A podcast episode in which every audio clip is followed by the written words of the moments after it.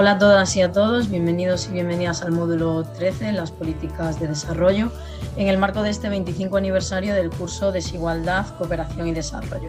En esta sesión abordaremos concretamente la temática de las políticas sociales y para ello tenemos el honor de contar con Diego Sánchez Ancochea. ¿Cómo estás, Diego? Hola, ¿qué tal, Raquel? Un placer estar contigo.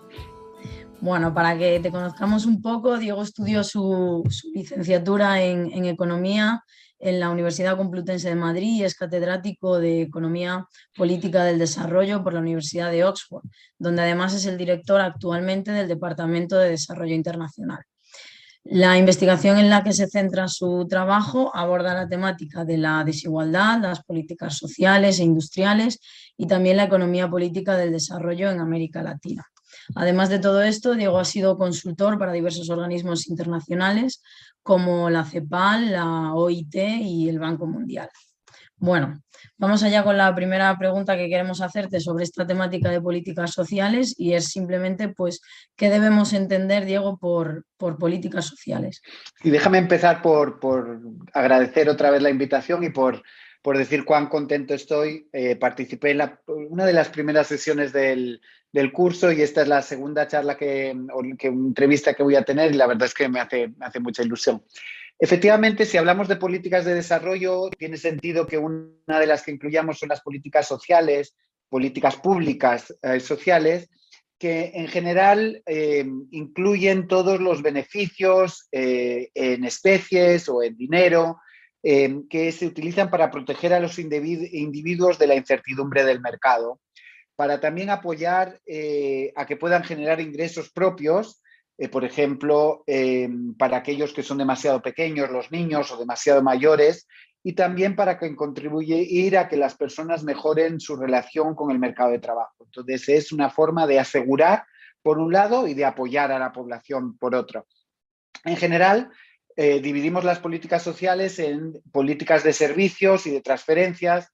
Las de servicios más conocidas obviamente son la salud y la educación, eh, que ocupan una parte muy importante del gasto, no solo en los países del sur global, sino obviamente también en los del norte. Y entre las transferencias tenemos las pensiones, eh, distintas transferencias de apoyo a los pobres que se han hecho muy popular en los últimos décadas, como las transferencias condicionadas y más bien en los países del norte que los del sur, eh, los seguros de desempleo también.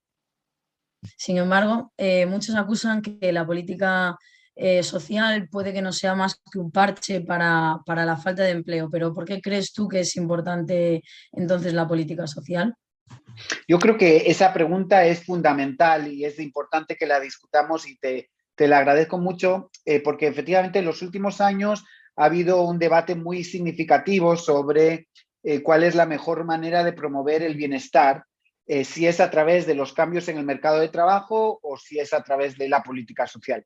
Y hay muchos, curiosamente, tanto desde la izquierda como de la derecha, que consideran que lo más importante es eh, crear trabajos de calidad y transformar la economía. Así tenemos que desde la izquierda se habla de la necesidad de fortalecer a los sindicatos o de crear empleos en nuevos sectores y desde la derecha siempre que lo importante es crecer lo más posible. A mí en general me parece que es un debate bastante con poco sentido, bastante poco fructífero, porque en realidad la política social es eh, fundamental, por un lado, y además complementaria para la creación de empleo. No debemos decir que es una u otra, sino ver cómo se interaccionan entre los dos. ¿Por qué digo que es fundamental? Porque permite asegurar toda una serie de principios y de derechos fundamentales como son el derecho a la salud, el derecho a la educación, y de esa manera aumentar el desarrollo humano y promover la igualdad. Pero es que además, como decía antes, la política social en los casos de éxito, y no tenemos más que pensar, por ejemplo, en los países escandinavos o en su mejor época en el caso de Costa Rica, eh, son complementarias al empleo, no son una u otra cosa. Permiten que la gente mejore sus capacidades, eh, gente más con mejor salud y con mejor educación va siempre a tener eh, mayor rendimiento en el mercado de trabajo y hace que las economías sean mucho más dinámicas. Así yo creo que parte de lo que necesitamos evitar es debates de que lo que hay es que hacer empleo, mejorar el empleo o mejorar la política social. Son las dos y además que ojalá en un módulo como este de políticas de desarrollo pensemos en esas interacciones que son fundamentales. Otra pregunta que nos gustaría abordar es ¿qué, se entiende por el término de, política social universal y por qué puede, puede ser una cuestión importante? Eh, em, las políticas eh, sociales, cuando se piensan, muchas veces se hacen dos contrastes entre las políticas focalizadas, que son aquellas que eh, se reducen a tratar de proteger a los más pobres, normalmente eh, que ellos tienen que demostrar, ellos y ellas tienen que demostrar que tienen pocos ingresos, y por otro lado la política eh, universal. Em, muchos dicen que la política social debería ser solo para los más pobres, porque así se podría maximizar la eficiencia eh, del dinero gastado y apoyar solo a los que más los necesitan. Así, por ejemplo, decía antes que se han hecho muy populares las transferencias condicionadas, que son eh, transferencias a los más pobres a cambio de que lleven a sus niños al colegio o de que eh, los lleven a hacer pruebas médicas. sin embargo, yo, yo, creo que hay mucha evidencia de que ese no es el enfoque más apropiado para promover bienestar, para promover desarrollo. Entonces, en todo mi trabajo con, una colega costarricense, Juliana Martínez Franzoni, hemos argumentado que la política universal es aquella que cubre a toda la población con beneficios similares y relativamente generosos. Entonces, no se centra en unos pocos, sino que trata de cubrir desde la clase media, los más pobres, a toda la población. De esa manera sería importante asegurar que todos y todas tengan eh, acceso a la educación, acceso a la salud y tengan una pensión digna. ¿Por qué es la política universal importante, como tú me decías? Pues creo que por, cuatro motivos fundamentales que, la literatura ha demostrado bastante bien. En primer lugar, es eh, un argumento político, no económico, y es que las políticas sociales eh, generan más apoyo de toda la población. Y de hecho, paradójicamente, por eso acaban de siendo más eh, redistributivas. Así, eh, politólogos como eh, Corpi y Palme, dos, profesores suecos, hablaron de la paradoja de la redistribución. ¿Qué quiere decir eso? Que curiosamente la política universal acaba beneficiando incluso a los más pobres más que políticas que están muy focalizados en ellos. ¿Y por qué es así? Porque al tener el apoyo tanto de la clase eh, trabajadora como de la clase media, eh, eh, se expande mucho más. Es decir, cuando un sistema de salud no es solo para los más pobres, sino para toda la población, va a haber más gente que lo apoye electoralmente y por tanto va a haber un aumento significativo del gasto y además va a haber más demandas de que sea un gasto de calidad por parte de los más de la clase media y de esa manera beneficiar a los más pobres también. En segundo lugar, la política universal contribuye a eliminar estigmas. Parte del problema de tener pocos ingresos en cualquier sociedad, pero desde luego en el sur global, es eh, el hecho de que uno está estigmatizado, es visto como pobre, eh, como que no está contribuyendo suficientemente a la sociedad. Eh, tristemente se habla de que son vagos, nada que tiene que ver con la realidad.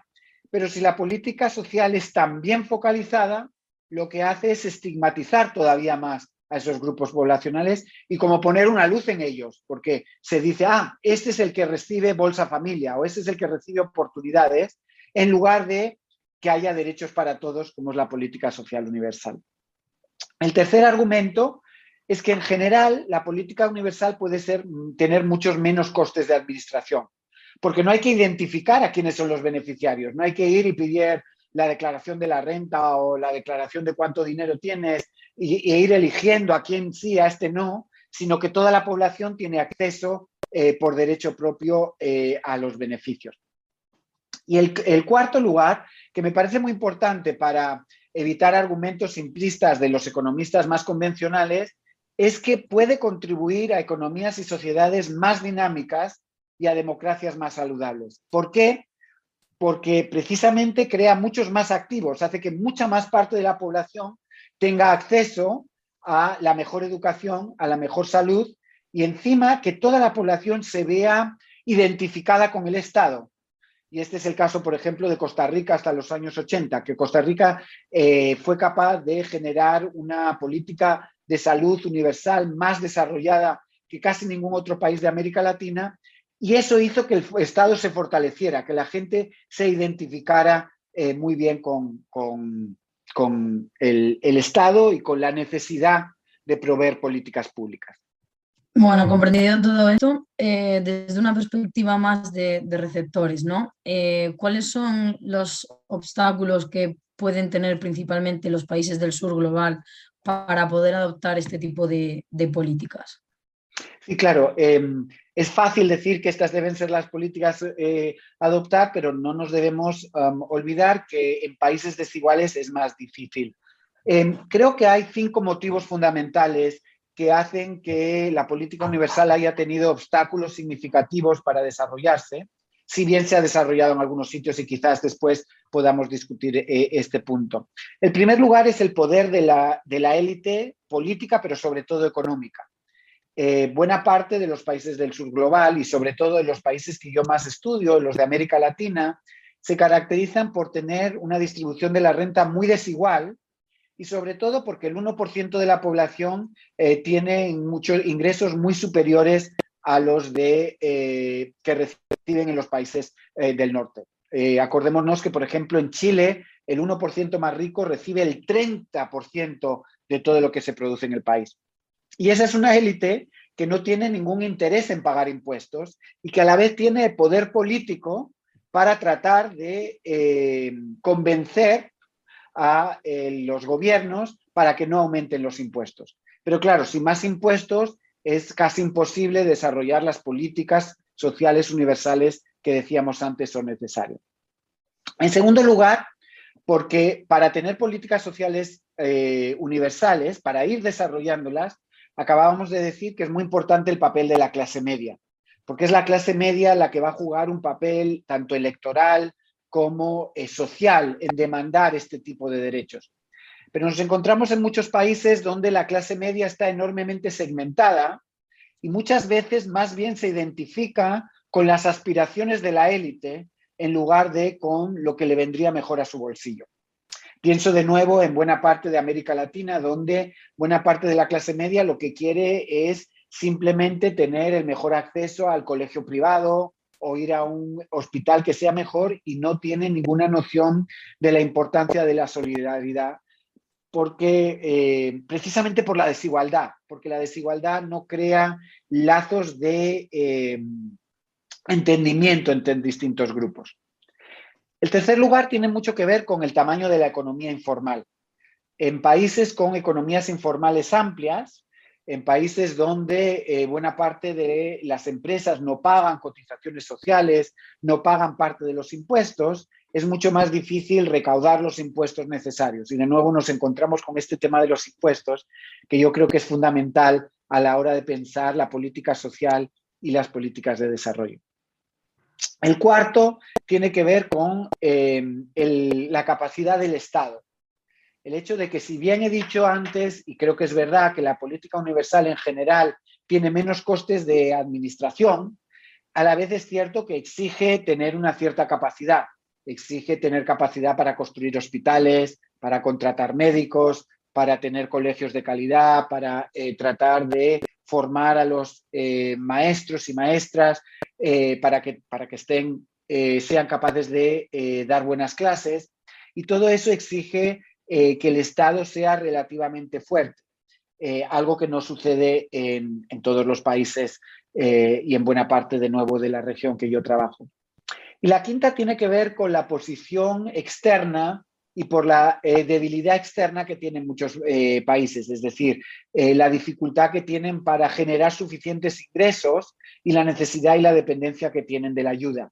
Y tristemente, en mi opinión, muchas veces la ayuda al desarrollo, en lugar de entender la importancia del universalismo, ha optado por centrarse en programas eh, que cubren a determinados grupos. Las ONGs también, en lugar de eh, llevar a cabo sus operaciones dentro de una visión, de un paraguas de política universal, lo han hecho tratando de proteger a distintos grupos y eso ha sido otro obstáculo fundamental. Para terminar, Diego, ¿cómo, ¿cómo podrían ser algunas maneras de, de hacer frente a estos obstáculos, pero de una forma efectiva, ¿no? Que no sea, que no se quede sobre el papel o sobre la teoría. Que, eh, me parece esa la, la, pregunta del millón de alguna manera y me parece súper importante lo que dices de que sea no sobre el papel, porque claro, es muy fácil eh, prometer universalismo sobre el papel. Muchos gobiernos dicen todo el mundo tiene acceso a la salud, pero en la práctica, si no estás gastando suficiente, los hospitales solo están en las zonas urbanas, no en las zonas rurales, y hay toda clase de problemas. Yo creo que es muy importante adoptar eh, sistema, eh, modelos de política, por un lado, ambiciosos, pero a la vez pragmáticos, lo cual puede parecer una paradoja, pero me parece importante. Ambiciosos en el sentido que tengan muy claro a dónde quieren llegar, que tengan muy claro que el punto de llegada debe ser un punto en el que cobra, se cubre a la mayor parte de la población, pero que esto no se va a hacer de la noche a la mañana. Ningún país, ni del norte global, ni del sur global, creó un sistema de seguridad social en un año o creó el sistema de educación primaria y secundaria de la noche a la mañana. Lo crearon a través de pasos. Entonces, es muy importante que a la hora de empezar a diseñar el programa, se diseñe pensando en cómo se van a crear los incentivos políticos para que se vaya expandiendo a lo largo del tiempo. ¿Qué me refiero con eso para no sonar muy teórico como tú decías? Pues, por ejemplo, pensemos, si empezamos a crear los programas solo desde los más pobres, lo que haremos es que al final los programas sean identificados con los más pobres y la clase media no esté dispuesto a llevar a los, a los niños y niñas al mismo colegio si empezamos buscando zonas en las ciudades donde eh, los colegios se crean en barrios de clase media, media-baja, eso ya va a crear coaliciones, ya va a eh, eh, crear una forma en que todo se identifica. Esto no es teórico, así Costa Rica empezó a crear su sistema de salud precisamente, como Juliana y yo mostramos, en grupos que no eran de los más pobres ni de los más ricos, eran parte de la clase trabajadora y que tenían incentivos y fortaleza para ir demandando la expansión posterior a otros grupos de población. El punto fundamental, al final, es que la política universal exige de coaliciones. Que pensar en política, no solo en las políticas, sino en política, es pensar en cómo se crean coaliciones sociales que puedan demandar más impuestos y que puedan confrontar el poder de las élites económicas. Y de alguna manera ese es el gran reto, es cómo ir creando programas que fortalecen los intereses tanto de la clase eh, trabajadora como de la clase media, que fortalecen las coaliciones entre ellos y que luego llevan a nuevas expansiones de las políticas en el medio y largo plazo. Es fácil, no, pero creo que tenemos muchas experiencias de que no es imposible. Muchísimas gracias, Diego, por esta sesión tan interesante. Esperemos poder contar contigo un tercer año más con esta experiencia y el conocimiento para próximos años. Y, y bueno, hasta pronto. Muchísimas gracias a ti por organizar todo este estas sesiones sobre políticas de desarrollo y por la conversación de hoy.